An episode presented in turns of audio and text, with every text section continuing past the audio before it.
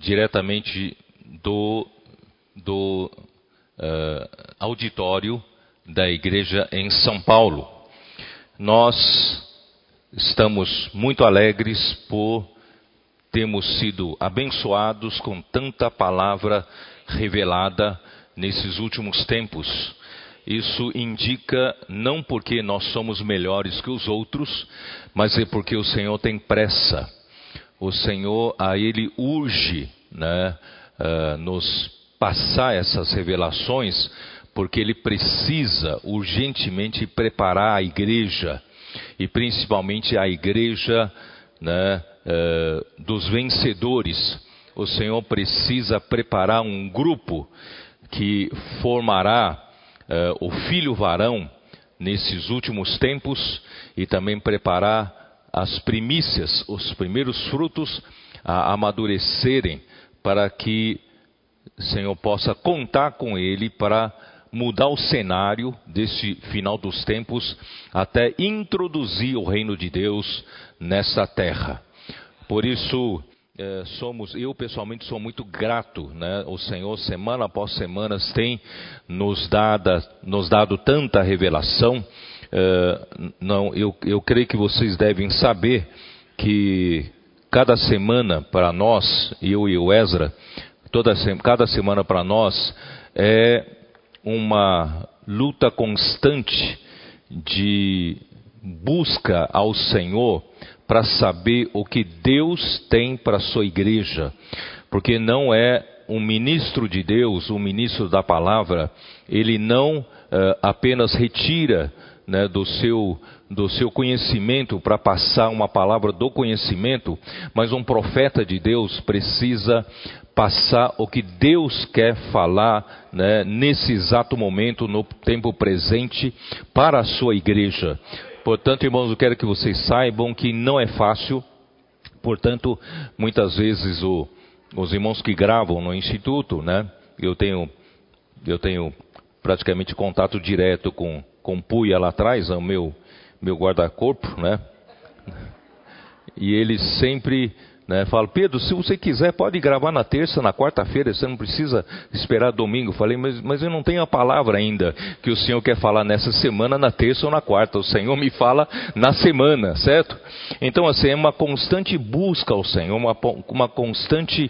Uh, uh, uh, como é que fala? Busca da intimidade com o Senhor, sensibilidade né, diante do Senhor, não é inventar palavras para falar, não é inventar revelação para falar, mas é realmente saber aquilo que o Senhor quer falar com a sua igreja, porque a, a palavra dele trabalha, a palavra dele né, tem o objetivo de preparar a sua igreja. Né?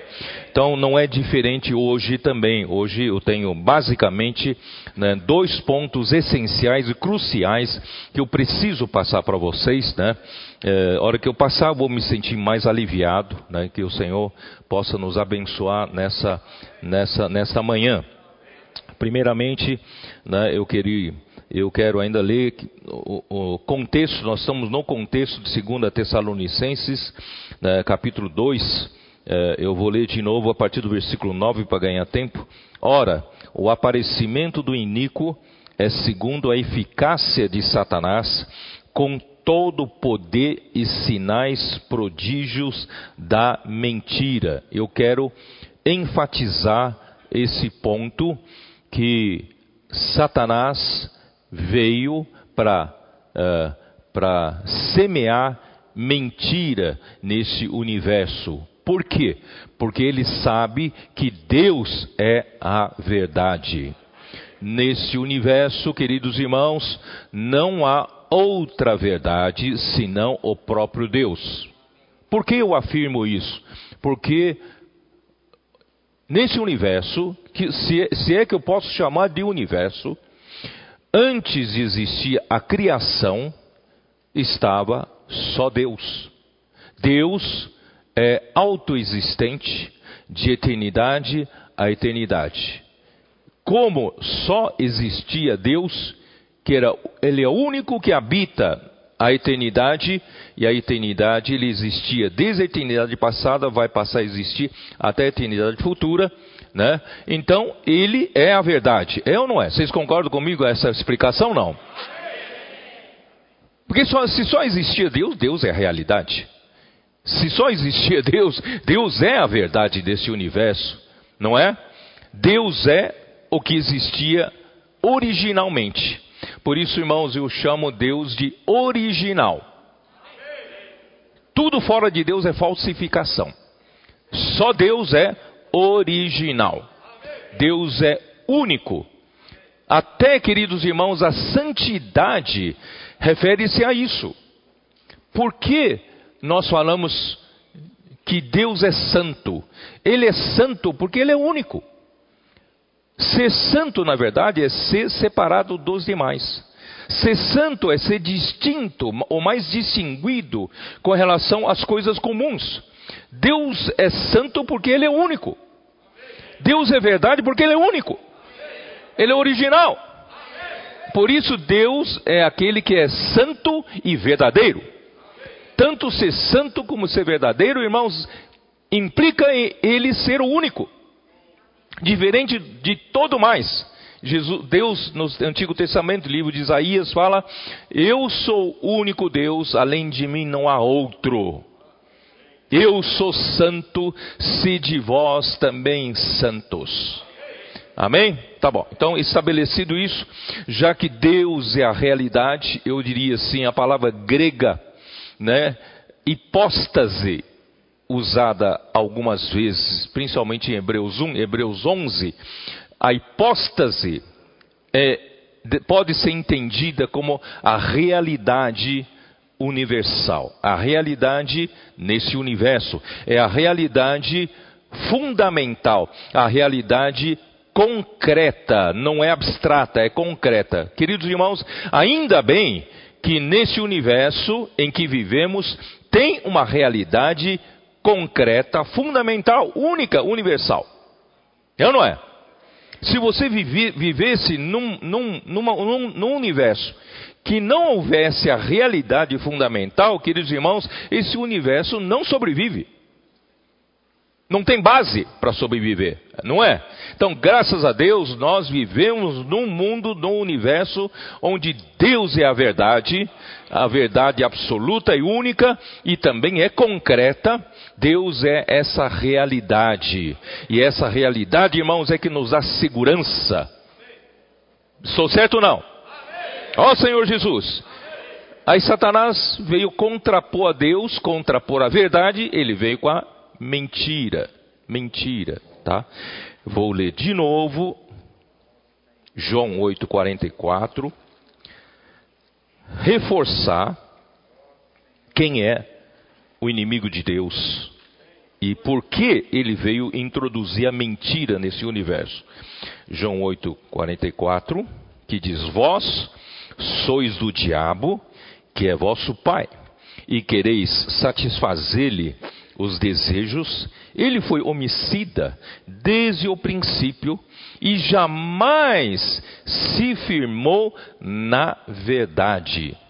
Quando ele fala jamais se firmou na verdade, mesmo nos tempos que ele estava positivo, ele não se firmou na verdade. Jamais se firmou na verdade, porque nele não há verdade. A verdade é Deus. A verdade não é relativa. Não é o que você pensa é verdade. A realidade, a verdade é Deus. Quando ele se rebelou contra Deus, que é a verdade, ele não tem outra coisa senão mentira. Estou certo ou não? Tá? Quando ele profere mentira, fala do que ele é próprio. Ele sabe muito bem ele se desconectou de Deus, se revelou contra Deus que é a verdade, então o que, o que sobra a ele é mentira e falar o que lhe é próprio, que é mentira. Porque é mentiroso e pai da mentira. Voltamos lá para 2 Tessalonicenses capítulo 2. Né, o, o, aparecimento do iníquo é segundo a eficácia de Satanás, com todo poder, sinais e prodígios da mentira.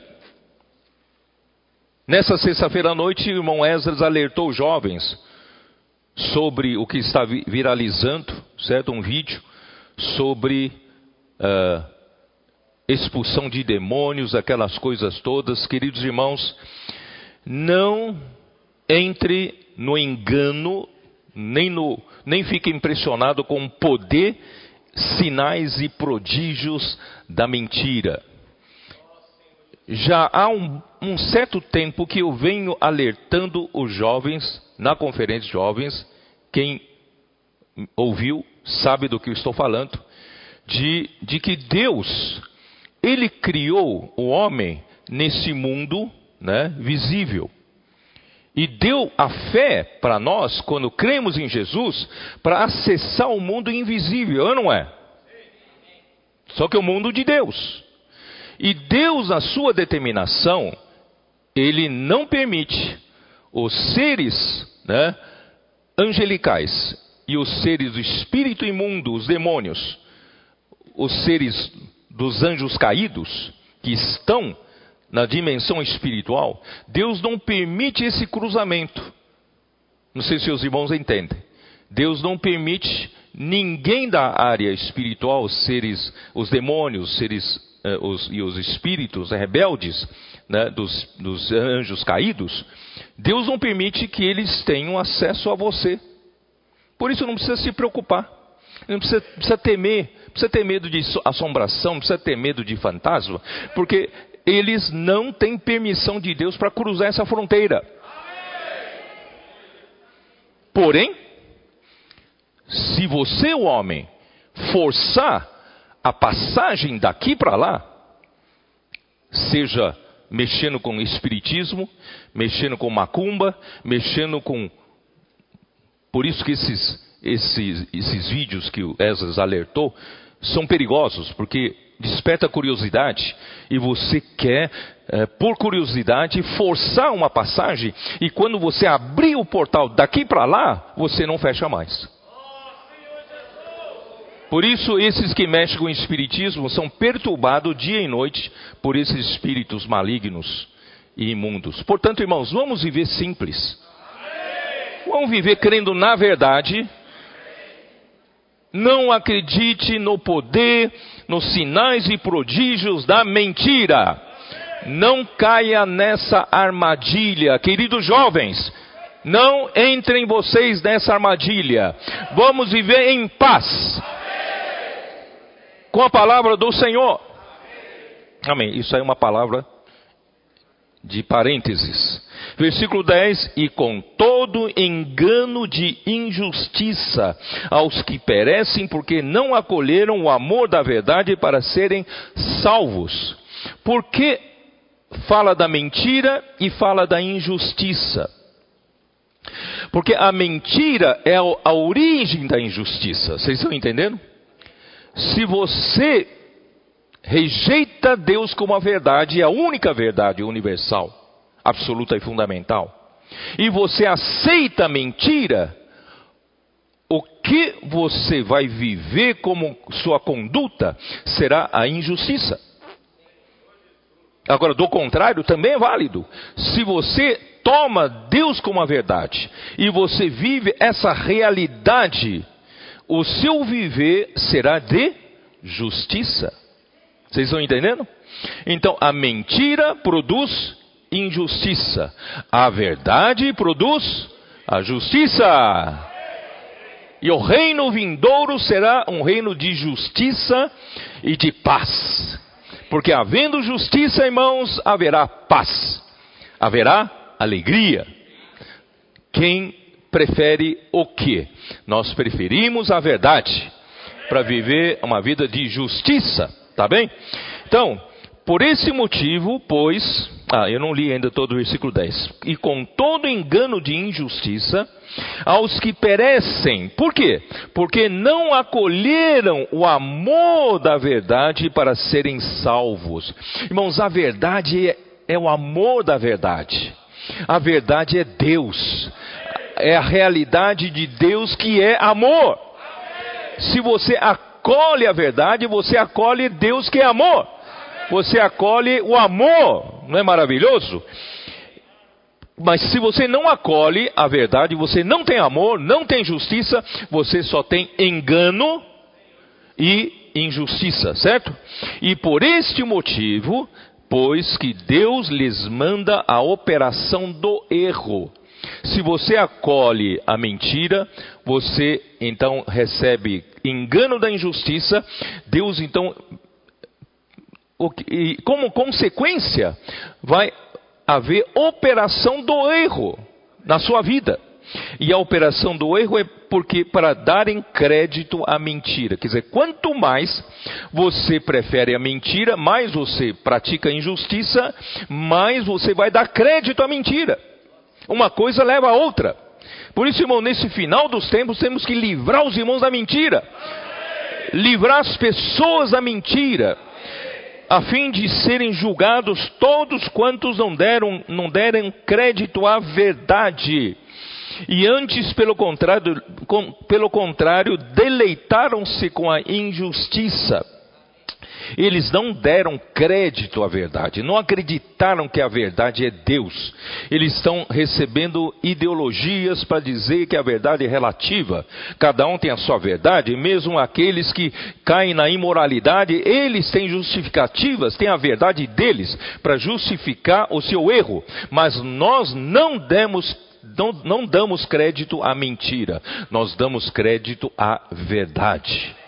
Tá? Então, não nos deleitamos com a injustiça, nós nos deleitamos com a justiça.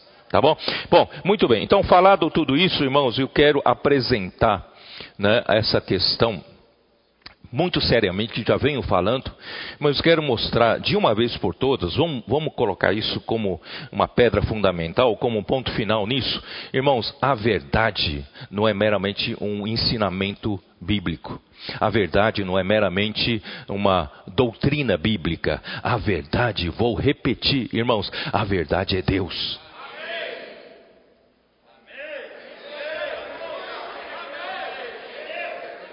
Sendo assim, eu vou abordar a economia de Deus. Vocês sabem a economia de Deus é o plano de Deus para a salvação do homem. O plano que Deus fez, não é isso? O seu propósito eterno de salvar o homem e levar o homem para a glória. E nisso inclui geração da igreja, a edificação da igreja, não é isso? A preparação da noiva, casamento da, de Cristo e a igreja, e a, a derrota dos reinos desse mundo que seguiram a Satanás, e no final, vai estabelecer-se o reino de nosso Senhor Jesus Cristo, e nós seremos recebidos na glória do Pai, a nossa glorificação. Queridos irmãos, isso tudo faz parte o plano de Deus, que é a economia de Deus. Mas eu quero abordar a economia de Deus por outro ângulo, outro prisma. Vou abordar do, no, no, do ponto de vista da verdade. Deus é a verdade. Deus é a realidade única nesse universo. Que Deus quer fazer. Olha só que que quanta honra, irmãos, quanta honra nós temos sido criados como homens. Porque Deus criou o homem diferentemente de todo o resto da criação. Quando Deus criou o homem, em capítulo 1 de Gênesis, versículo 26, diz o quê? Vamos lá, vai, vamos lá. 1, Gênesis 1, versículo 26, que diz: Também disse Deus: façamos o homem à nossa imagem, conforme a nossa semelhança.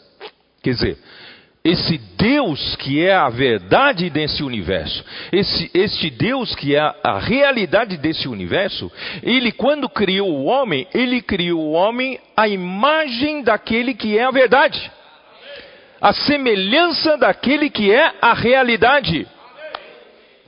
Então, então vocês já podem raciocinar e pensar no que Deus quer como resultado. Dá para entender? Então Deus nos, Deus nos criou já com a imagem e semelhança daquele que é a verdade, que é a realidade. O que, que Ele quer fazer? E o livro de Romanos fala que nós somos criados como vasos. Como vasos que têm a imagem e semelhança do Deus que é a verdade. O que, que, que ele quer encher esse vaso? Com que ele quer encher esse vaso? Acho que não precisa ser muito inteligente. É a verdade. Se este Deus que é a verdade, que é a realidade desse universo, criou o homem com a imagem da verdade, com a imagem da realidade, o que ele quer fazer nesse vaso? Ele quer encher consigo mesmo. Ele quer encher consigo mesmo como a verdade, como a realidade. Os irmãos estão me entendendo? Ó oh, Senhor Jesus, essa abordagem é uma, é uma abordagem nova com relação à economia de Deus, com relação ao plano de Deus, o propósito eterno de Deus. Portanto, irmãos, Deus quer transferir toda a realidade que é Ele para dentro de você e de mim. Tá? Então vamos com calma, vamos com calma, tá?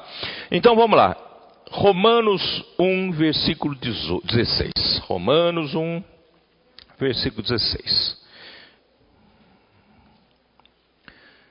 Senhor Jesus. Romanos 1, versículo 16. Para que serve o Evangelho de Deus? Vamos olhar por esse ângulo da verdade. Versículo 16: Pois não me envergonho do Evangelho, porque é o poder de Deus para a salvação de todo aquele que crê, primeiro do judeu e também do grego. Quer dizer, o Evangelho de Deus, irmãos, é o poder de Deus para a nossa salvação. Então, o Evangelho é para nossa salvação. E Deus pôs poder no Evangelho, na palavra do Evangelho, capaz de nos salvar. Então, que esse Evangelho tem de mais para operar esse grande milagre, para salvar o homem, certo? Uh, Efésios 1. Eu vou voltar aqui para Romanos 1. Efésios 1.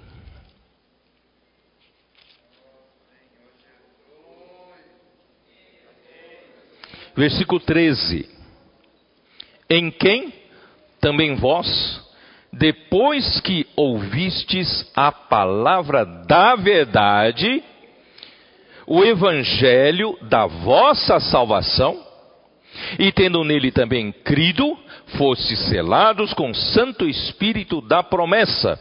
Portanto, nós lemos em Romanos 1,16 que o Evangelho é o poder de Deus para a nossa salvação. Mas aqui explica como Deus, como esse poder vai funcionar para a nossa salvação. Aqui diz: então, o evangelho da nossa salvação é a palavra da verdade. Irmão, estão entendendo? A palavra da verdade que é o evangelho da vossa salvação. Então, o poder do evangelho está na palavra da verdade. Se você juntar esses dois versículos gêmeos, você vai ver que Romanos 1,16 fala do poder de Deus para a salvação, e você vê em, em, em, Efésios 1, versículo 13, fala que o evangelho da nossa salvação é a palavra da verdade. Então, quem é o poder que opera para a nossa salvação? É a palavra da verdade. E a palavra da verdade, irmãos, não é um ensinamento só. Não é somente uma verdade bíblica como uma doutrina. Irmãos, a palavra da verdade, como eu, eu, sempre desenhei aquele gráfico, que a palavra é como aquele caminhãozinho, vocês se lembram? A palavra é um veículo. Cristo é a palavra, o Filho é a palavra. E ele, quando veio à terra, a palavra se fez carne e trouxe na terra para os homens, irmãos, o que? A graça e a verdade. Então, a palavra é um veículo que traz vida para o homem. A palavra é um veículo, irmãos, que traz a verdade. a verdade. Então, quando você recebe a, o evangelho da sua salvação, isto é, você recebe a palavra da verdade, você está recebendo o quê? Você abriu um portão para entrar um caminhão carregado de verdade, que é o próprio Deus, que é a realidade de Deus. Então, de caminhão em caminhão, de palavra em palavra, você vai se, se enchendo da própria realidade de Deus. Deus está, pela palavra, transferindo tudo o que Ele é como a realidade, como a verdade, para você. Esse é o plano de Deus, irmãos. Esta é a economia de Deus vista por esse ângulo, é ou não é?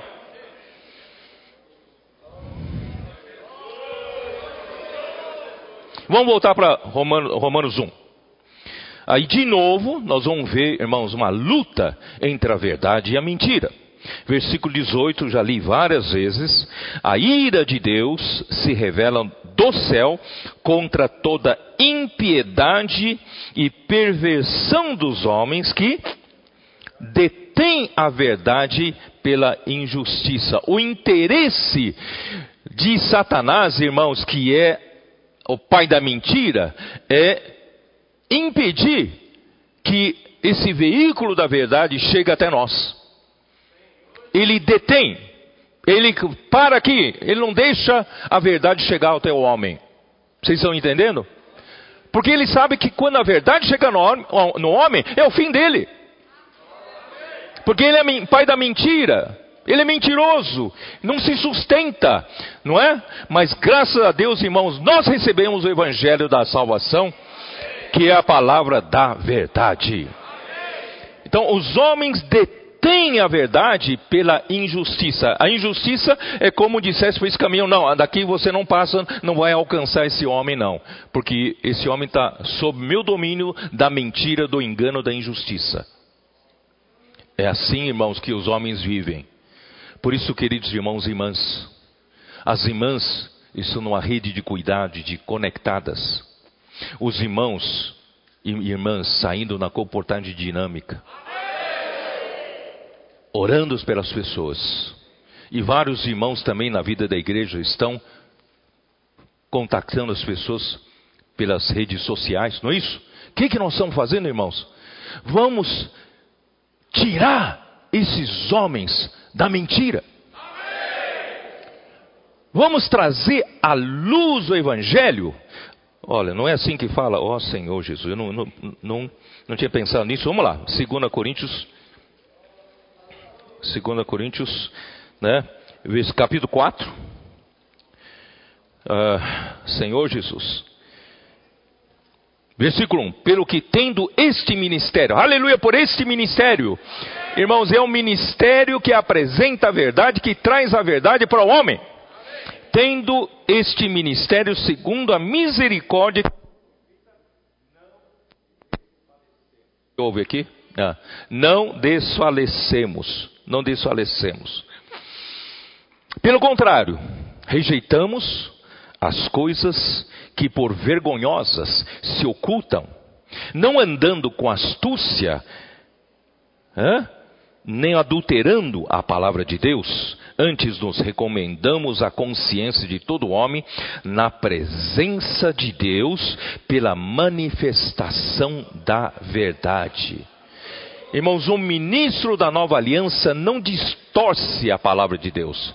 O ministro do evangelho do, do, do, da nova aliança, irmãos, não está aqui né, uh, usando artifícios para passar a palavra de Deus. Não. A verdade é a verdade, ela precisa ser passada de uma maneira reta, né, exatamente como ela é. Porque o ministro da nova aliança leva as pessoas à presença de Deus, que é a própria verdade. Irmãos, eu não preciso explicar muito sobre a verdade, é só levar vocês à presença da própria verdade. E é o que o ministério da nova aliança faz. Não fica enchendo de artifícios, enchendo de nois. floreando para boas palavras de eloquência, por isso que Paulo não se preocupava com eloquência, nem se preocupava com a sabedoria humana. Vocês se lembram disso, ele falando em 2 Coríntios, certo? A 1 Coríntios também? Então, irmãos, por quê? Porque nós somos pela manifestação da verdade. Mas, se o nosso evangelho ainda está encoberto, é para os que se perdem que está encoberto. Ainda está encoberto. Ainda estão cegados pelo engano, pela mentira. De que, né, muitos estão detendo a verdade pela injustiça. Versículo, uh, versículo 4. Nos quais o Deus desse século, que é o diabo, Satanás, cegou o entendimento dos incrédulos, para que lhes não resplandeça a luz do Evangelho da glória de Cristo, o qual é a imagem de Deus. Porque nós não nos pregamos a nós mesmos, não estamos pregando a nossa eloquência, a nossa fama, não estamos pregando para ganhar dinheiro. Nós pregamos Jesus Cristo como nosso Senhor e a nós mesmos como vossos servos por amor de Jesus.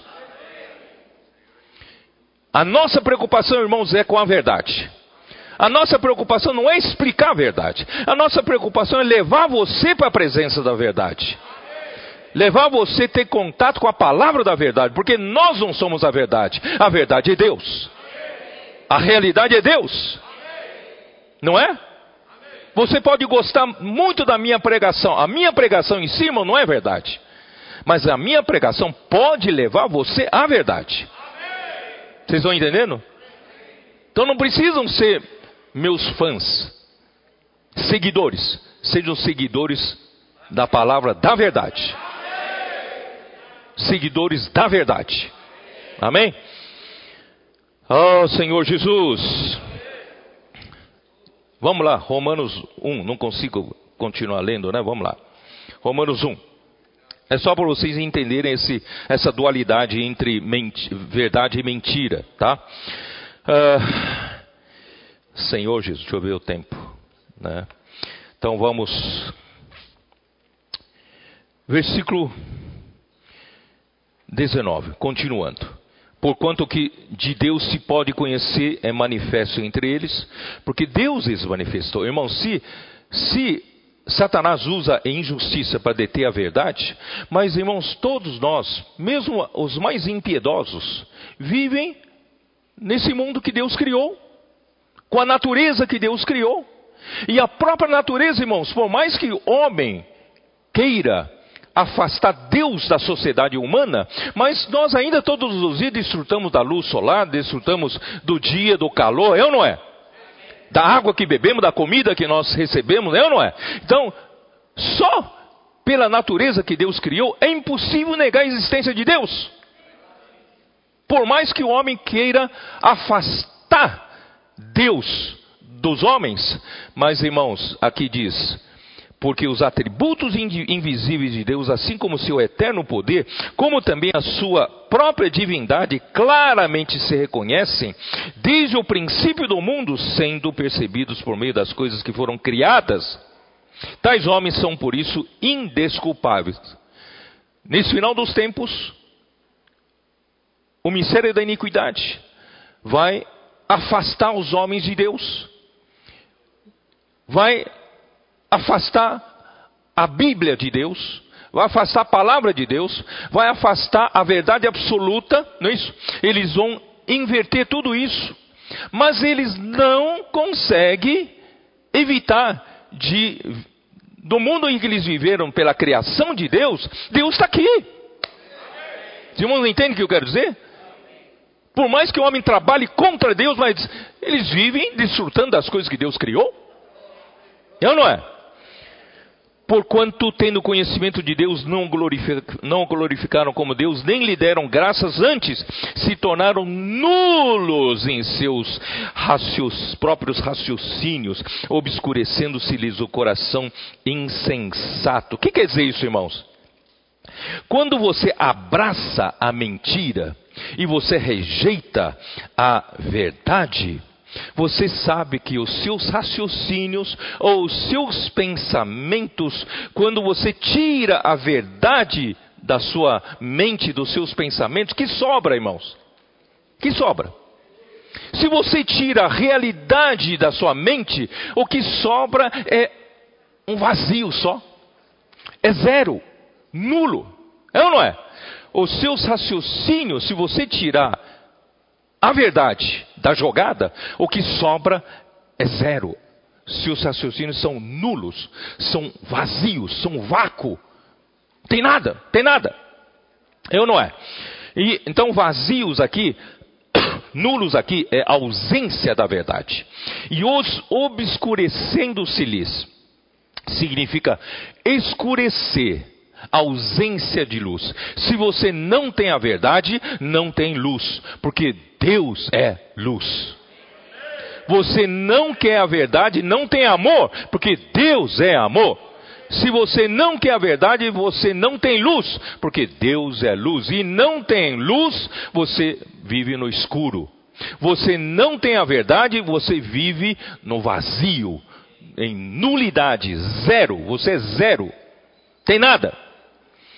Por mais que você ache, se ache sábio, não é isso que, isso que, versículo 22, inculcando-se por sábios, tornaram-se loucos. Aqui, loucos aqui é tolos, estúpidos. Eles se acham muito inteligentes, pregam que a verdade é relativa, não é isso? e, e difundem tantas ideologias para perverter né, os homens, eh, afastando o homem da verdade, introduzindo a injustiça, mas mal sabe eles, eles estão agindo como tolos. Tudo é tolice, estupidez, é ou não é?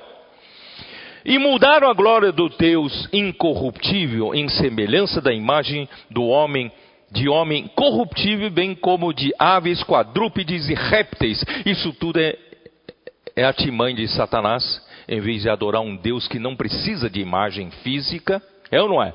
Porque ele é a verdade. Agora, com imagens físicas, ainda com coisas corruptíveis. Por isso Deus entregou tais homens à imundícia pela concupiscência de seu próprio coração para desonrarem o seu corpo entre si. Irmãos, isso já vem de tempos. Esse desonrar o seu corpo, a imoralidade, cometendo imoralidade com seus corpos, irmãos, já vem de tempo. Sodoma e Gomorra é um bom exemplo sobre isso, uma, uma perversidade tal, não é isso? Que nunca se viu assim é, na história, pelo menos do nosso conhecimento. Mas, irmão, isso já vem de tempo, por quê? Porque os homens rejeitaram a verdade, preferiram a mentira, certo? E hoje as coisas estão caminhando mais, de uma forma mais feia, nessa imoralidade. Está ou não está? Por, por, isso Deus entregou, é isso que eu, não, já li, né? Pois eles mudaram a verdade de Deus em mentira. Quando eles mudam a verdade de Deus em mentira, adorando e servindo a criatura em lugar do Criador, o qual é bendito eternamente. Amém. Ó oh, Senhor Jesus. Bom, eu não vou ler muito mais. Ó, capítulo 2, Romanos capítulo 2, versículo 2. Bem sabemos que o juízo de Deus é segundo a verdade contra os que praticam tais coisas. Deus precisa de uma base para julgar esses impiedosos, esses que praticam a injustiça, que seguem a mentira. Irmãos, Deus vai julgar com que base? A base de julgamento de Deus é a verdade. Por isso, irmão, se você estiver do lado da verdade, bem-aventurado és. Tá? Versículo, né, o versículo 7 do capítulo 2: A vida eterna aos que perseveram em fazer o bem, procuram glória, honra e incorruptibilidade, mas ira e indignação aos facciosos que desobedecem à verdade e obedecem à injustiça. Ó oh, Senhor Jesus, é isso mesmo. Tem que invocar o Senhor porque é difícil aguentar isso. É difícil. Por isso, irmãos, nós temos que ter encargo de salvar as pessoas. Os comportores estão nas ruas, não é para vender livros. Os comportores estão na rua, irmãos, é para salvar essas pessoas, essa cegueira. tirar essas pessoas do engano da mentira. É ou não é?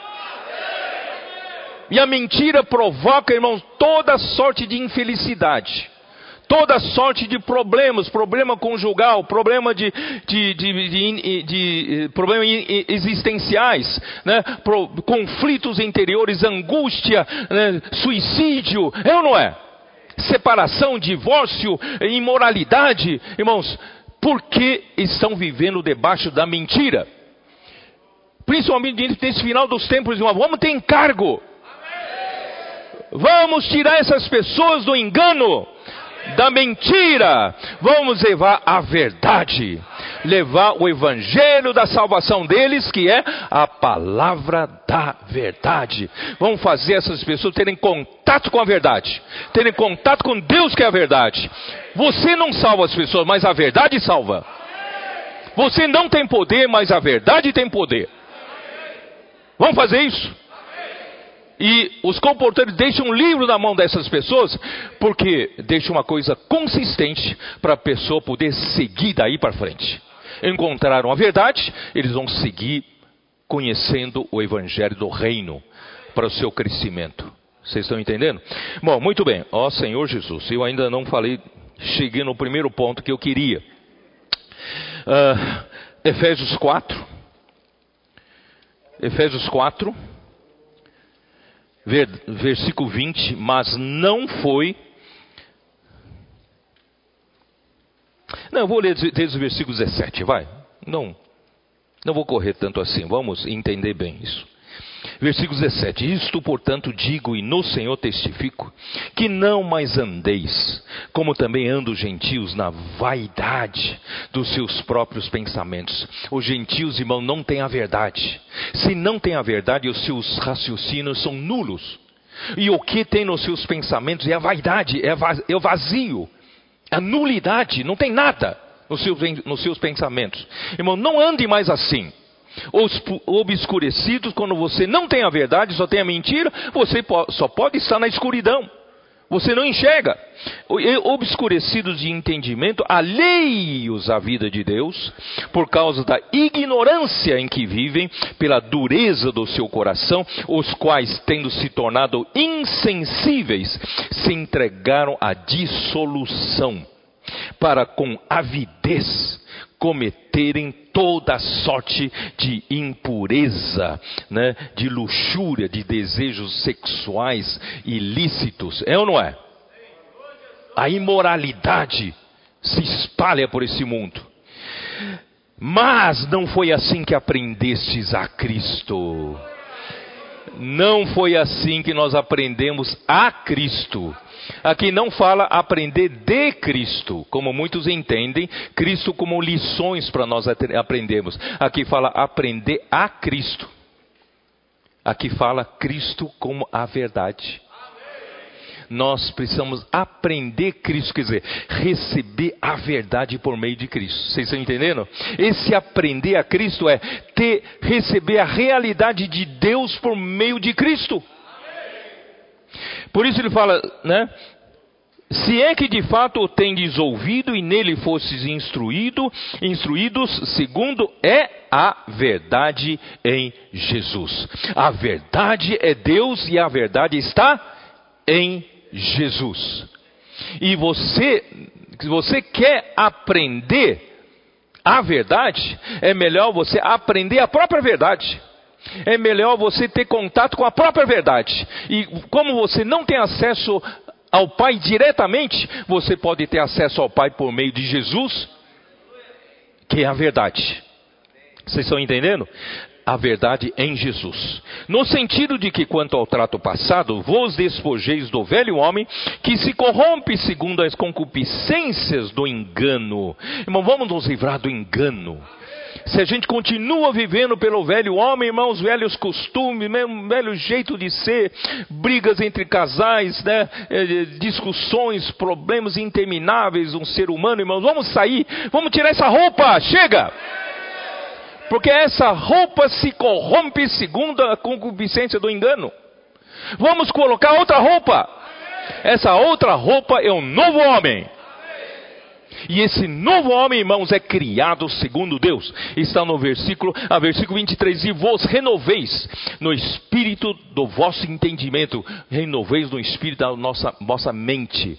Essa mente vazia, essa mente cheia de o que? Vaidade essa mente uh, com, como é que fala? Com seus raciocínios nulos, de Romanos 1, não é isso? Irmãos, agora precisa ser renovada. Essa renovação, irmãos, é quando a gente, quando você renova sua mente, você troca de roupa. Vamos trocar de roupa? Vamos mudar nossa mente? Para de seguir a sua mente anterior. Para de seguir o jeito, a velha maneira de vida. Chega! Não tem mais tempo a perder. É hora de escolher. Vamos fazer uma escolha hoje. Vamos fazer? Vamos escolher a verdade? Em lugar da mentira? Vamos escolher o novo, velho, novo homem? Em lugar do velho homem? Não queremos mais ser enganados pelo velho homem, pelas concupiscências do engano. Nós queremos, irmãos, seguir a verdade em Jesus. E, e esse novo homem criado segundo Deus em justiça e santidade, procedentes da verdade, provenientes da verdade. Então, irmãos, Deus é a verdade. Se você recebe Deus por meio de Jesus Cristo como a verdade, você vai ter realidade de Deus aqui dentro de você. E essa verdade, irmão, dessa verdade emana, emanam a santidade e a justiça. A santidade não é apenas uma mudança de comportamento exterior. A santidade, irmãos, é resultado dessa realidade de Deus que foi transferida para você. Se você tem Deus como a verdade, quanto mais você tem a verdade em você, não objetivamente em Deus, que Deus é a verdade, mas Deus quer transferir toda a verdade para você e o quanto de verdade você tem transferida em você é o quanto de justiça você vive, é o quanto de santidade você vive. Amém? Senhor Jesus. Então, a economia de Deus. Vou ter que voltar para João 1, já estou falando tantas vezes, espero que vocês não fiquem entediados capítulo 1 de João, irmãos, mostra que no princípio era a palavra, no princípio era o Verbo. Deus inacessível, habita na luz inacessível. Nenhum homem jamais viu a Deus. Mas graças a Deus, irmãos, o Filho é a palavra de Deus. O Filho é o Verbo de Deus. O Filho pode ser acessado. Deus ninguém acessa. Mas o filho pode ser acessado, porque o filho é a palavra, o filho é o verbo, aleluia! E o verbo estava com Deus, e o verbo era Deus. O filho é Deus. E você pode acessar. O pai você não tem como acessar, mas o filho, você pelo filho acessa o pai. Aleluia. Então, versículo 14: Esse verbo, essa palavra, ele se fez carne. O Verbo se fez carne.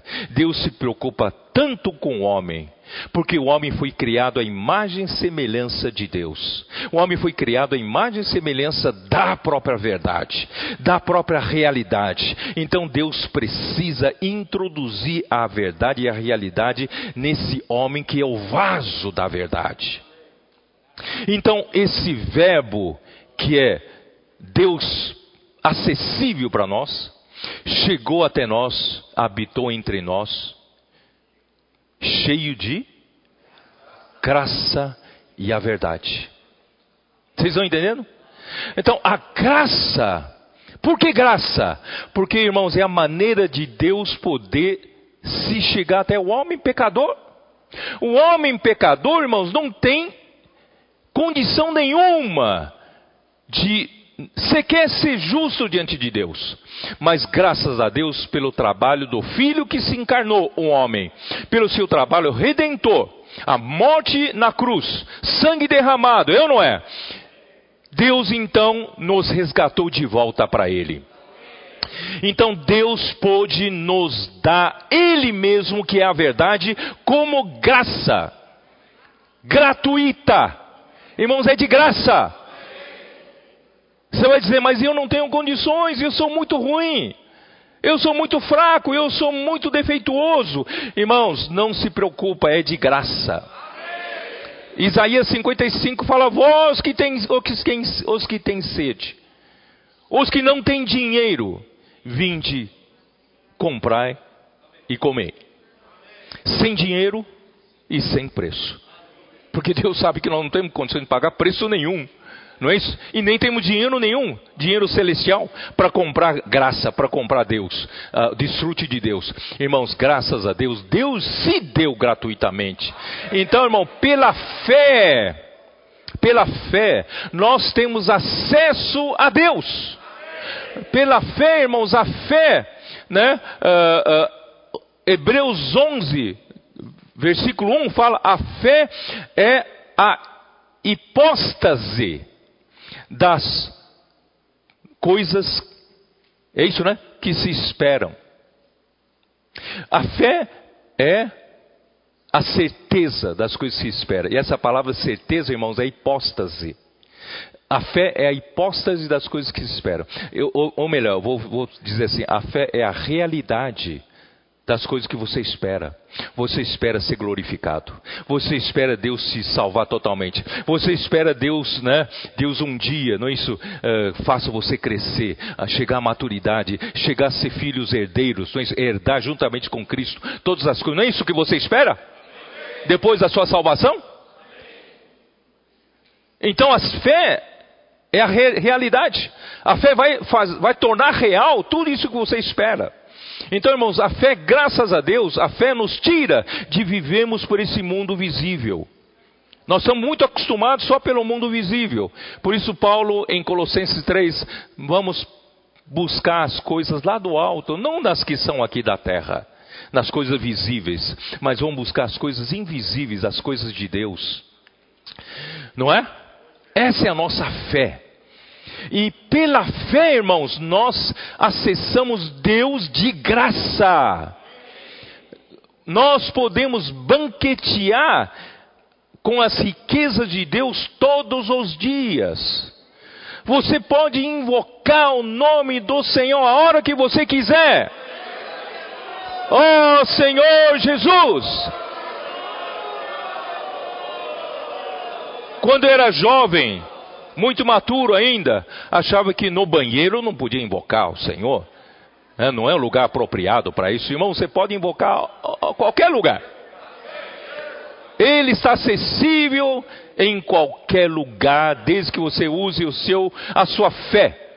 Invoque o nome do Senhor, contate a palavra, pela oração, orar e ler a palavra, não é isso? Você pode cantar os hinos, você pode falar os hinos, você pode orar também, né? É, você pode viver a vida da igreja, quer dizer, você tem tudo isso como a graça que você está desfrutando.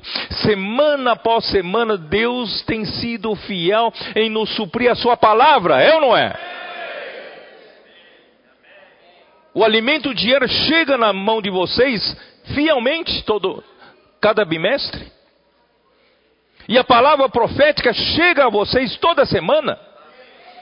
E a Bíblia está ali disponível para você abrir a qualquer momento, é ou não é? E os livros publicados pela, pela editora Árvore da Vida, irmão, está disponível para você banquetear-se. Mas, irmãos, essa graça que Deus quer que você desfrute, você não pode se esquecer que Deus que você está desfrutando é a verdade. O banquete que você está comendo é a própria realidade. Então, o resultado de desfrutar da graça, irmão, só pode ser o quê? A verdade. Então, o Verbo se fez carne e habitou entre nós, cheio de graça e de verdade. A graça, irmãos, é um meio, a verdade é um fim. Você não pode viver a vida inteira uma vida cristã. Desfruta da graça, aleluia, desfruta da graça e não possuir verdade nenhuma constituída em você. Nós precisamos desfrutar da graça e precisamos constituir-nos com a verdade, sedimentar a realidade de Deus no nosso, em nosso ser para nós termos uma vida de justiça. Tá bom, então vamos lá. Ó oh, Senhor, vamos lá para Hebreus capítulo 11, versículo 1. Vou chegar falar do primeiro ponto que eu queria falar. Tá bom? Vocês me deem graça ainda, eu vou falar do segundo. Hebreus 11, perdão, é, Hebreus 11, oh, perdão, vou falar da Hebreus 1, vai. Agora eu vou falar da Hebreus 1. Hebreus 1, versículo 1 diz assim: Havendo Deus outrora falado muitas vezes e de muitas maneiras aos pais pelos profetas. Irmãos, o falar de Deus, irmãos, é a palavra da verdade. O falar de Deus visa transportar Deus como a realidade para você. Tá? Põe sempre isso. Agora nós estamos vendo a economia de Deus por esse prisma, tá bom? Nesses últimos dias nos falou pelo Filho, a quem constituiu herdeiro de todas as coisas, pelo qual também fez o universo. Se ele fez esse universo e ele fez o Filho de Deus, o herdeiro de todas as coisas, irmãos, então só pode ser a verdade. O resultado só pode ser a verdade. Esse universo precisa ter a verdade, porque o Criador é a verdade. E o Filho é o canal da verdade. E Ele nos criou, irmãos, para sermos seus herdeiros. Então são herdeiros da verdade. Tá? Versículo 3. Ele que é o resplendor da glória. O objetivo, irmãos, de Deus nos dar sua realidade e nos levar, nós, nós podemos ser recebidos na glória. Se nós não tivermos a realidade de Deus, como podemos ser recebidos na glória de Deus? Eu pergunto para você. Estou certo ou não? Por isso, irmãos, Deus precisa colocar a sua realidade em você e em mim, para nós termos condições de recebidos, sermos recebidos na glória de Deus. Então, a glorificação é um processo final desse trabalho. Mas Cristo, Deus é a glória, mas Cristo é o brilho dessa glória, é o resplendor dessa glória. Vocês estão entendendo? Mas, em seguida, ele fala: o Filho também é a expressão exata do seu ser. Essa palavra ser, eu gosto muito, porque original é exatamente a palavra grega hipóstase. E a hipóstase, irmãos, é a substância. Hipóstase é a realidade fundamental, universal e concreta que eu falei. Né? Então, irmãos, Cristo é a expressão exata do ser de Deus. E Cristo é a expressão exata da substância de Deus. Cristo é a expressão exata da verdade, da realidade de Deus. Estou certo ou não? Porque Deus Pai, você não tem acesso. Pensa bem nisso. Mas pelo Filho, você tem acesso ao ser de Deus. Pelo Filho você tem acesso à realidade de Deus. Pelo Filho você tem acesso à substância de Deus, que é a própria realidade, a própria verdade.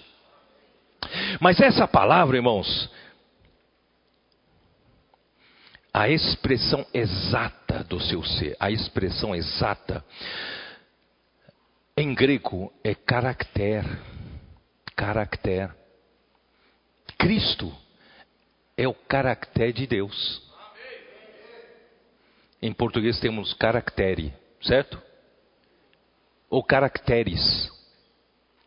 Cristo, Deus, você não sabe como ele é, mas Cristo, ele pode gravar em você o que Deus é. Porque Cristo é o caráter.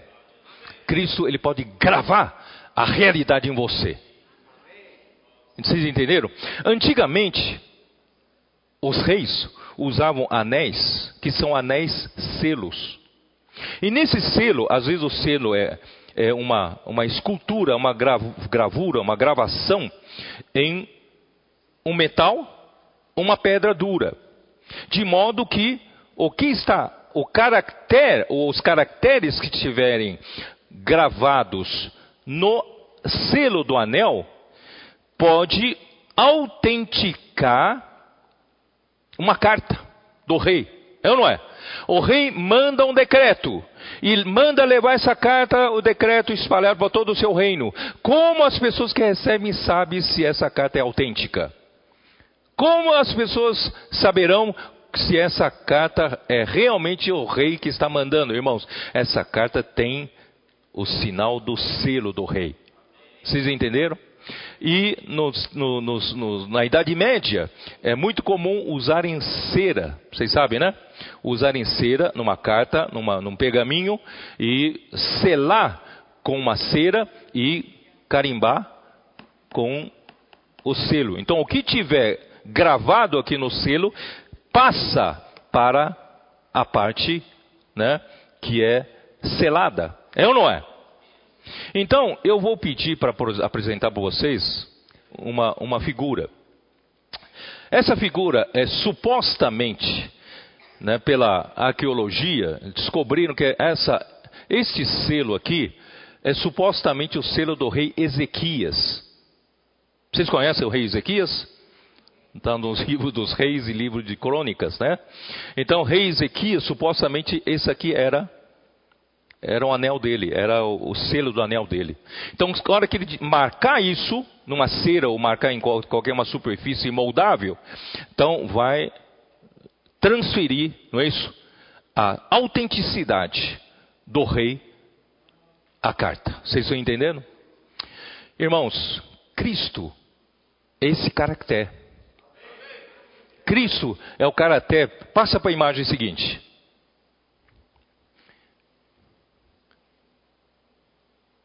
Dá para ampliar um pouquinho? Cristo, eu, eu coloquei, nosso Moisés perguntou para o Senhor: Senhor, qual é o teu nome? Para eu poder dizer para o povo, o meu povo e também ao Faraó, que tu me enviaste. E, o, e Deus falou para ele: eu, eu, eu sou, eu sou o que sou, certo? E logo em seguida ele explica que Abraão, Isaac e Jacó, eu me dei a conhecer como El Shaddai, como Deus Todo-Poderoso e suficiente. Mas o meu nome é YHWH. E está escrito em hebraico toda a volta ali. YHWH. Claro, transliterado para o nosso alfabeto. Irmãos, Cristo, claro, eu estou fazendo uma ilustração, tá? Cristo é como se fosse, irmãos, esses caracteres de Deus. E Deus quer gravar isso em você. Deus quer bater esse selo em você. Pá! Mas não com tinta. Não com tinta. Ele quer gravar mesmo em você. Isso está em alto relevo. Vai gravar em você. Vamos ver 2 Coríntios 2. Ó oh, Senhor Jesus. 2 Coríntios 2. Deus perdão, 2 Coríntios 3. Deus quer gravar Ele mesmo em você. Deus quer gravar a sua verdade em você. Deus quer gravar a sua realidade em você. Capítulo 3, versículo 2. Vós, não, vou ler desde o versículo 1, vai. Começamos, porventura, outra vez a recomendar-nos a nós mesmos, ou temos necessidade, como alguns, de carta de recomendação para vós outros ou de nós? É muito comum né, um homem apresentar o outro, segundo a credibilidade que o original tem, para apresentar o outro, recomendar o outro. Então, uma carta de recomendação. Irmãos, e a carta de recomendação vai ser de acordo com a credibilidade de quem enviou, certo ou não? Então, assim são as cartas de recomendação humana. Mas, irmãos, carta de recomendação humana é limitada carta de recomendação humana está baseada na credibilidade da pessoa que mandou. Mas, irmão, nós não somos carta de recomendação de nenhum homem. Nós somos a carta de recomendação de Deus. Então, essa carta é escrita, aqui diz aqui, vós sois a nossa carta escrita em nosso coração, conhecida e lida por todos os homens. Essa palavra escrita, em grego, é eg, eg grafo. Grafo. Egrafo, egrafo é gravada, inscrita, esculpida em vocês. Então, irmãos, não é carimbo com tinta, mas é gravado em nós. Versículo 3: Estando já manifestos como carta de Cristo, produzida pelo nosso ministério. Irmãos, o ministério da nova aliança tem a capacidade de gravar Deus, que é a verdade e a realidade, em nós. Está se escrevendo, gravando uma carta viva em nós. Deus está escrevendo com a sua verdade, com a sua realidade em você e em mim. E aqui diz: produzida pelo nosso ministério, inscrita ou gravada, não com tinta, não é com tinta, mas pelo Espírito de, do Deus vivente. Irmãos, é pelo Espírito, Deus está gravando em nós pelo Espírito do Deus vivo. A própria realidade de Deus está sendo gravada em você. Deus, que é a verdade, está sendo gravado em você, porque Cristo é o caráter de Deus. Ó oh, Senhor Jesus. E aqui diz o que? Continuando. Não em tábuas e pedras. No Antigo Testamento, os dez mandamentos foram gravados em tábuas e pedra. Mas no Novo Testamento, irmãos, nós temos o ministério da nova aliança, não se grava mais em pedras. Se grava agora em que? Na carne. Em, mas em tábuas de carne. Irmãos, por que carne? Porque, irmãos, Deus tem que gravar enquanto eu e você estivermos nessa carne. Deus tem que gravar enquanto estivermos vivos. Porque a hora que morrer, irmãos, não tem mais chance. Vocês estão entendendo? Por que aqui fala em tábuas de carne? Porque, irmão, nós temos que estar na carne para poder, vivendo ainda nessa carne, para Deus poder gravar em nós o que Ele é, a sua realidade, a sua verdade. Por isso, vamos aproveitar enquanto estamos vivos. Não espera morrer para isso. Enquanto estou vivo, irmãos, há tempo de Deus gravar a sua realidade em tábuas da minha de carne e que, que, que é o que? Isto é, nos corações. Ele quer gravar Deus como a realidade e verdade no seu coração. Então passa para outra figura. Cadê a outra figura? É esse esse caractere gravado em nosso coração. É o terceiro. Gravado em nosso coração. O coração tem que estar tá batendo, irmãos. Porque o coração parou de bater, não tem mais chance para ser gravado, tá bom? Então o coração tem que estar tá batendo para Deus gravar a realidade em nós. E o, o objetivo dele, irmãos, é transferir toda a sua realidade em você. Próxima figura. Deus quer encher, Deus quer saturar o seu ser tripartido todo com a sua verdade, com a sua realidade. Tá bom?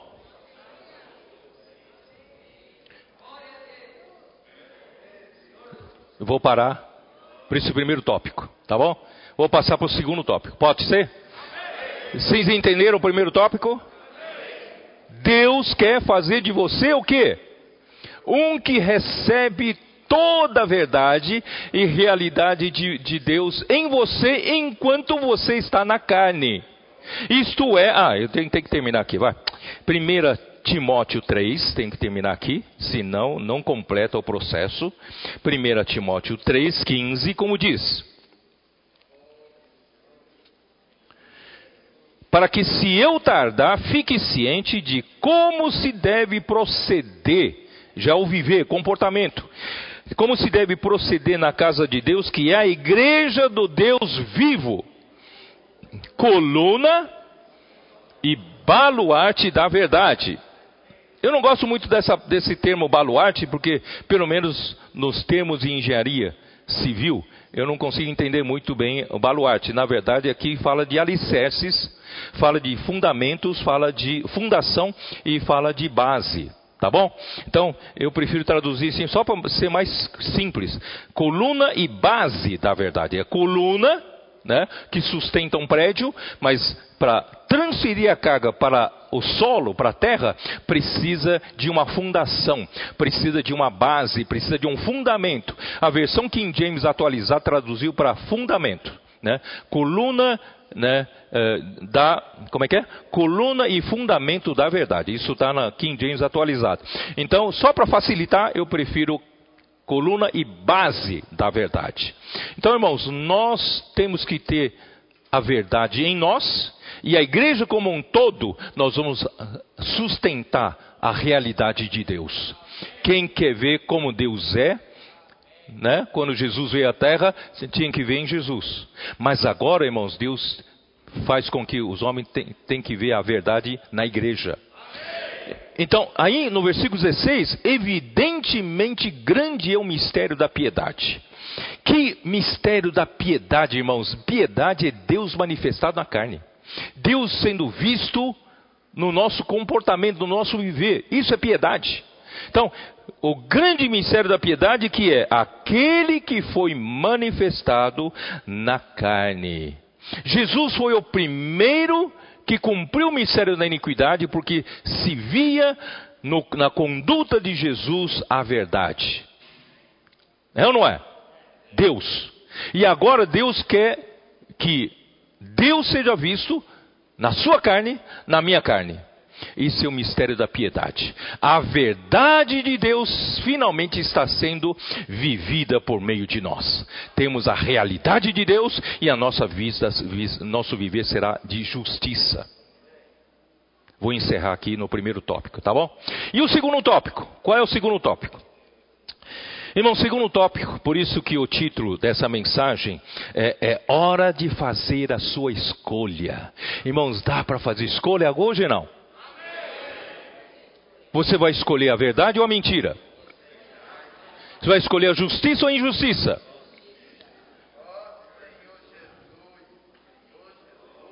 É hora de fazer escolha. Então agora vou ajudar vocês a fazerem essa, essa escolha. Irmãos, essa palavra é dedicada para os que querem ser vencedores. Se não é para isso, irmãos, essas palavras não vão significar muita coisa. Tá? Mas o problema é que o conceito de vencer vencedor que nós temos, né, é alguém que chegou à maturidade. É ou não é? Chegou à maturidade. Ele foi totalmente transformado. Ele não é mais natural. Ele é espiritual. É ou não é isso? Não é o conceito que você tem? Então, para aqueles que conheceram o Senhor há um mês, ele vai dizer: Ah, mas em poucos anos eu não vou chegar lá. Não vou ser maduro, não vou ser transformado, está muito longe. E aquele jovem pode dizer: Mas eu não consigo nem desvencilhar das paixões da mocidade. Eu estou muito longe. Eu olho para os irmãos ali na, na frente, né, o, o André, o, o Esdras, o, o, o Yudeu, o Sung, né, o Jonas, os que estão aqui na minha frente e tal. Eles vão não, esses irmãos talvez tenham, tenham grande chance de ser, serem vencedores, mas eu, jovem, adolescente ainda, estou muito longe. Então, perdido por um, perdido por mil. Então, já que eu não vou conseguir nunca chegar no padrão que esses irmãos estão pregando, vou desistir de ser vencedor. Ou não é verdade que muitos pensam assim? E eu quero fazer uma revolução nesse pensamento. Vou fazer você mudar de ideia. Eu vou explicar para você que Olha, Senhor Jesus, o que, que eu faço? Vamos para Lucas 12? Vamos para Lucas 12. Não desperdice essa chance. Você pode ser vencedor, sim, pode ser vencedor. Jovem, irmãs novas, irmãos novos, tá? Não pense que você nunca vai chegar lá. Olha só como é fácil ser vencedor. Eu vou explicar. Capítulo 12 de Lucas. Uh... Capítulo de Lucas 12, a partir do versículo 22, ele fala de uma mudança de postura. Deus olha para isso. Deus quer que você mude de atitude.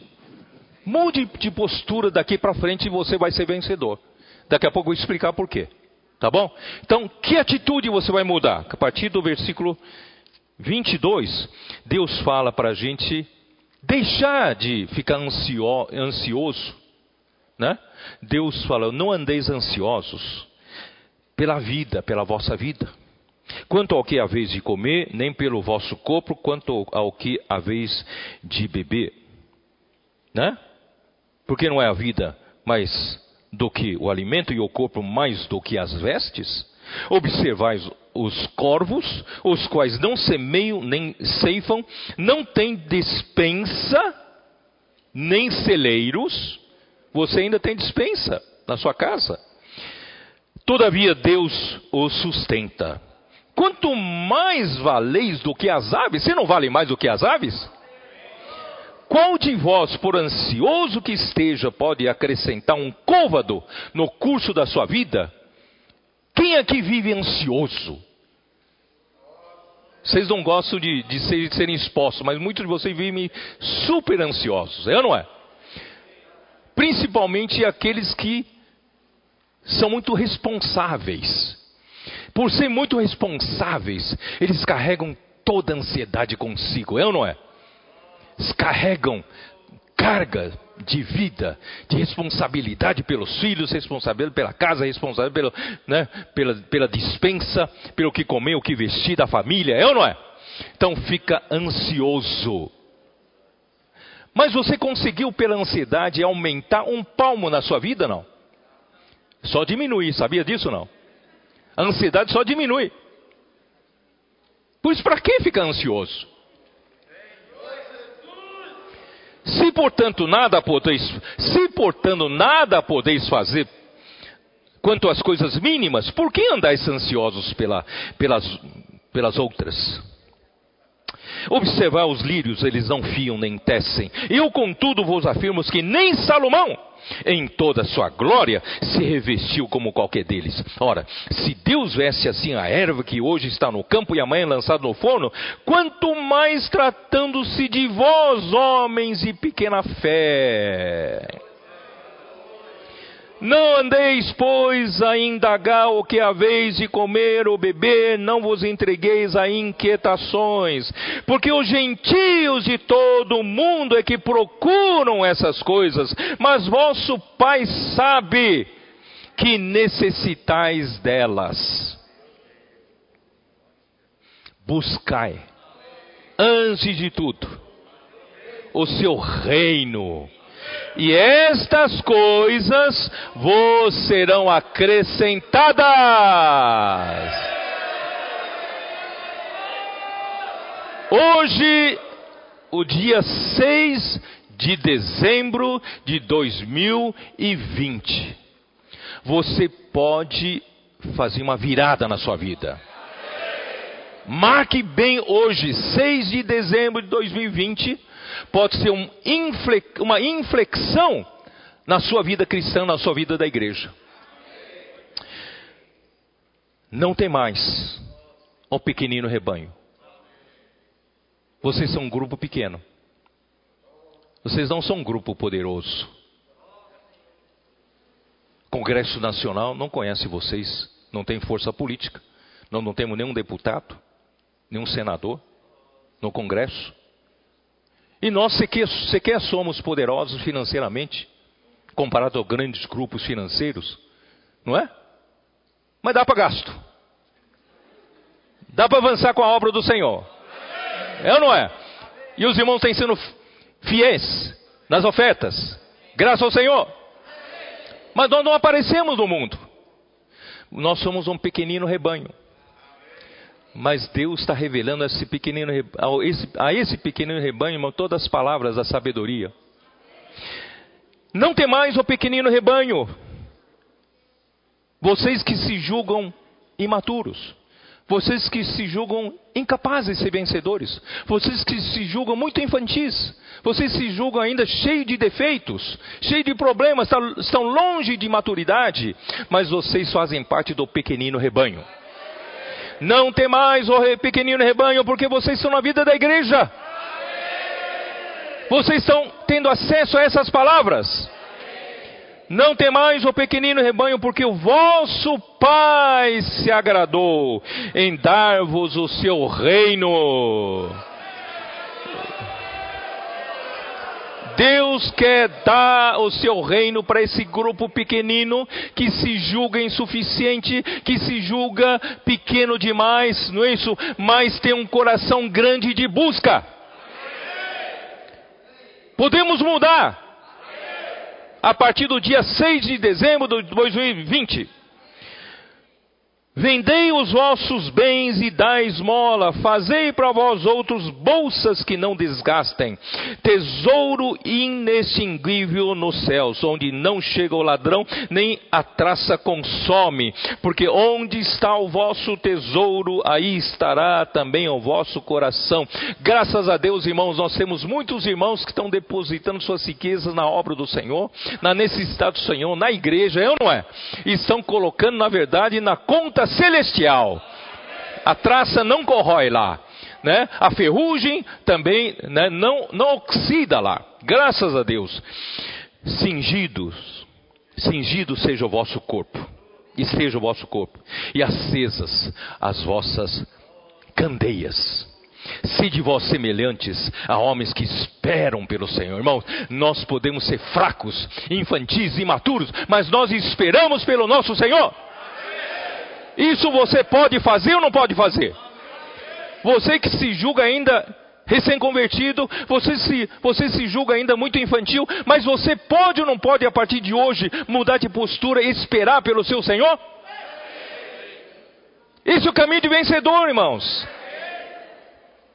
Ó oh, Senhor Jesus.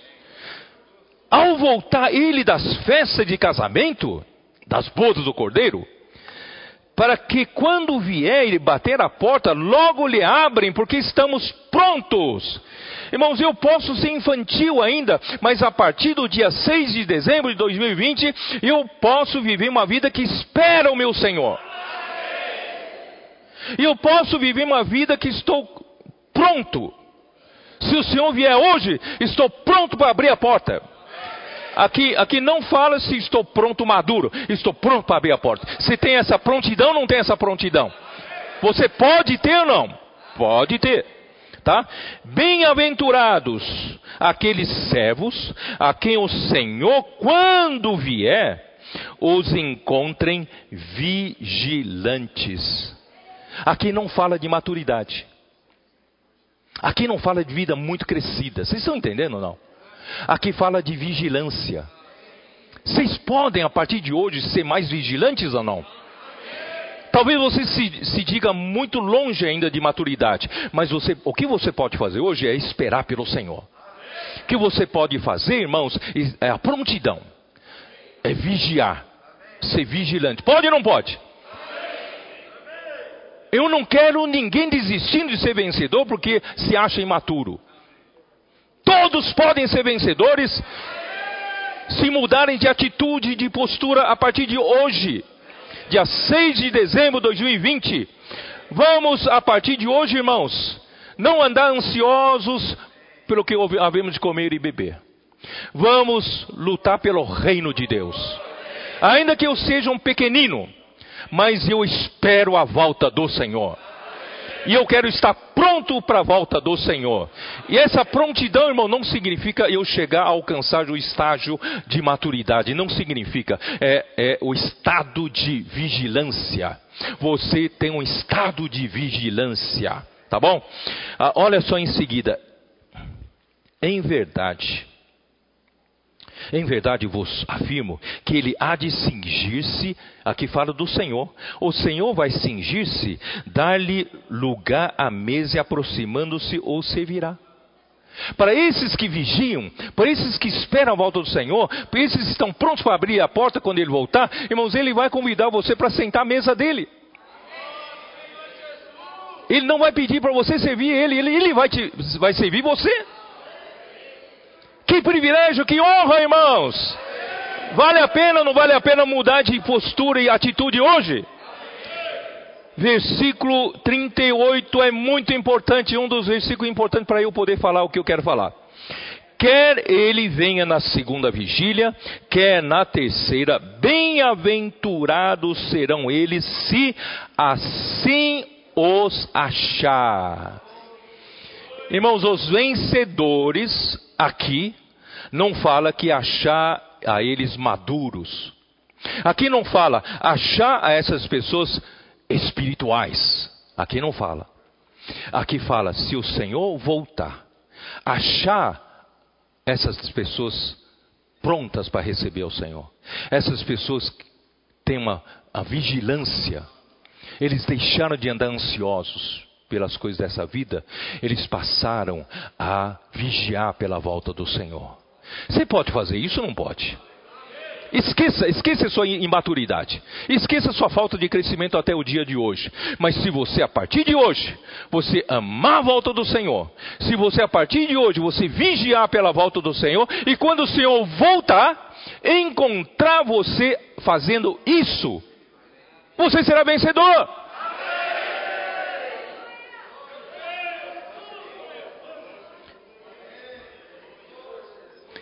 Sabei, porém, isso: se o pai da família soubesse a que hora havia de vir, o ladrão vigiaria e não deixaria arrombar a sua casa. Ficai também vós apercebidos, porque a hora em que não cuidais, o filho do homem virá. Quer dizer, Deus só exige de você vigilância, sobriedade não é? Vamos esperar a volta do Senhor, né? Então Pedro perguntou: Senhor, proferes essa palavra para nós ou para também para todos? Irmãos, é para todo aquele que quer mudar de postura.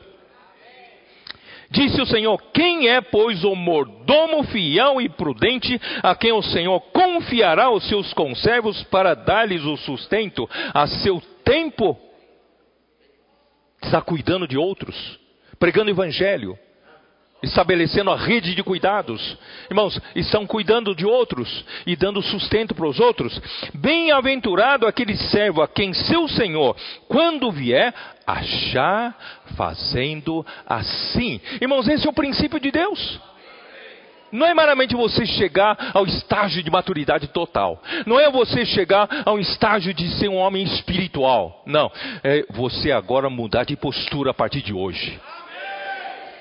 E se o Senhor voltar daqui a alguns anos, algum tempo, é importante que Ele ache você, encontre você com esse coração de busca, esse coração de vigilância, esse coração de esperar pela volta do Senhor, esse coração de enquanto o Senhor não volta, não importa se eu sou imaturo ou não sou imaturo, eu estou preocupado com o reino, eu estou cuidando dos outros, eu estou orando, eu estou pregando, pregando evangelho, ainda que não tenha capacidade mas eu tenho esse coração, não é isso? Se você for achar fazendo assim, mesmo imaturo, eu tô, tô me arriscando a falar isso, viu? Muita gente vai me bater. Porque o conceito é de maturidade total. Mas aqui mostra o estado de busca. Estado de busca. Eu, eu fiz um gráfico fiz um gráfico para poder explicar isso melhor para vocês, né?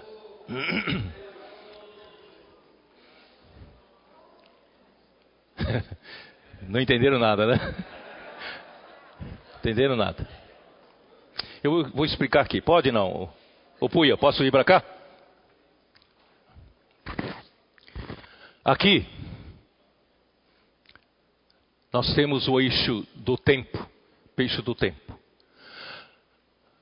Eixo X. O eixo Y, eixo vertical, é o estágio de maturidade. 0%, 20%, 40%, 60%, 80%, 100%. Então, no nosso conceito anterior, é de que eu tinha que alcançar pelo menos 80%, não é isso?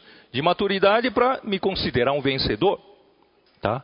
Então esse é o estágio. Você, você então uh, você consegue uh, computar isso pelo, pela maturidade, pelo grau de maturidade, pelo estágio de maturidade. Mas eu quero mostrar uma coisa para você, por esses versículos que nós lemos, tá bom? Vocês estão vendo esse primeiro, essa primeira linha aqui, laranja? Aqui no, no ano zero, refere-se ao momento em que você se converteu. Você se converteu no ano zero.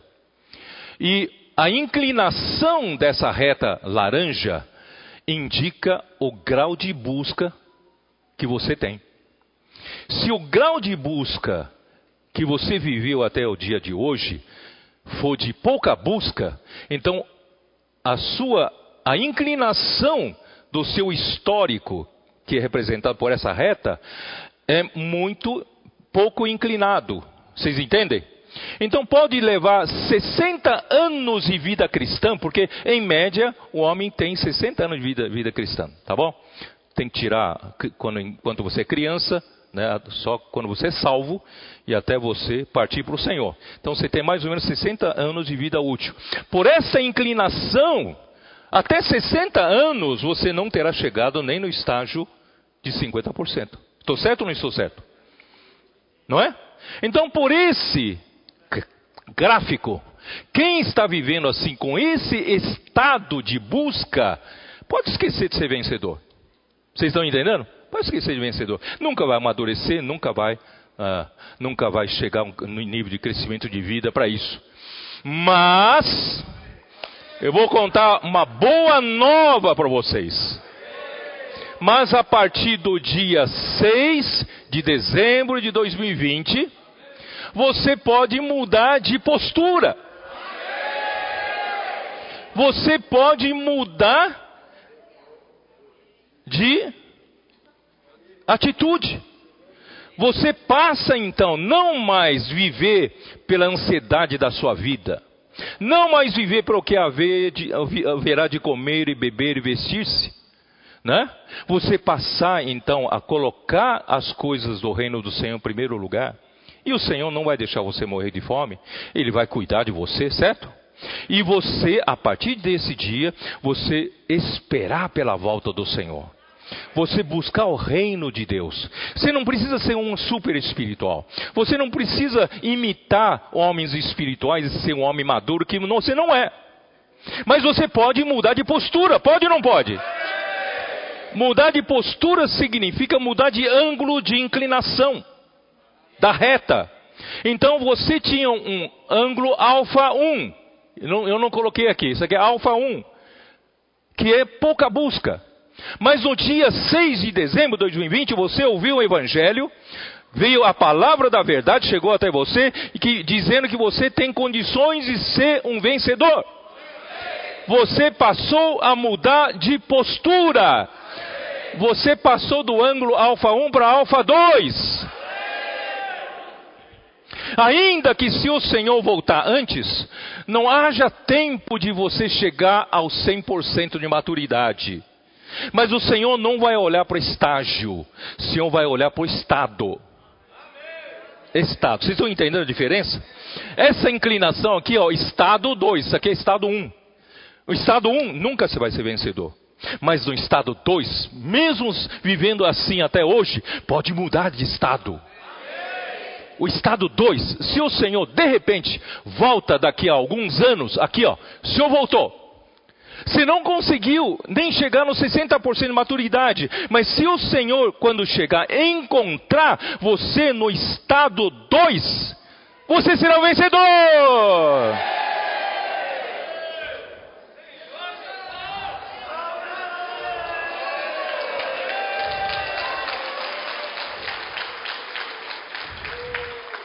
Eu vou parar. Mateus, Mateus 24, se tiver tempo de ler, fala a mesma coisa. E aí você vai ser, os dois estarão no campo, um será levado. Levado por quê? Porque o Senhor achou ele fazendo assim. Ninguém pode desistir. Ninguém pode dizer, eu não vou chegar lá. É oportunidade para todos. Senão Deus seria injusto. Se esses dias os comportores contratarem alguém na rua, pregar o evangelho, e depois a igreja acolher para cuidar, eles serão três anos, quatro anos, cinco anos, não sei quantos anos ainda até a volta do Senhor. Pouco tempo para se preparar. Então eles nunca vão ser vencedores. Não, eles têm chance. Esse gráfico, indica que eles têm chance. É o estado que vale, não é o estágio. Amém? Vou parar por aqui. Que o Senhor abençoe todos vocês. Ó oh, Senhor Jesus. Senhor, eu quero orar, Senhor, por todos os irmãos que estão nos ouvindo, todos que estão tendo acesso a essa palavra. Faça de nós, Senhor, vencedores. Ainda que nos julguemos tão pequenos, ainda que nos julguemos tão fracos, ainda que nos julguemos tão imaturos, cheios de defeitos, Senhor Jesus, mas obrigado pelo teu evangelho, a palavra da verdade. Senhor, a partir de hoje, dia 6 de dezembro de 2020, nós podemos mudar de atitude, podemos mudar de postura. Deixamos para trás a preocupação e a ansiedade pela vida. Nós passamos a nos preocupar com teu reino. Senhor, nós passamos, Senhor, a esperar a tua volta.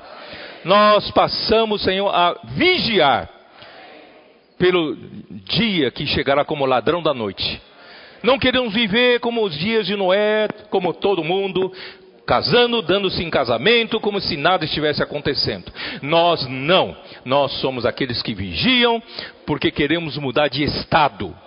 Ainda que não atinjamos o estágio de maturidade, mas o nosso estado vai nos salvar para sermos vencedores, a noiva que se casará com Cristo. Senhor, abençoa a tua igreja, abençoa todos que estão nos ouvindo. Façam todos que estão nos ouvindo parte dos 144 mil vencedores vivos. Jesus é o nosso Senhor. Amém.